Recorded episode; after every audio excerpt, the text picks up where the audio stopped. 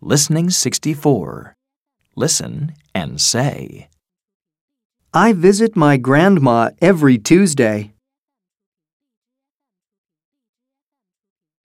I go swimming every Thursday.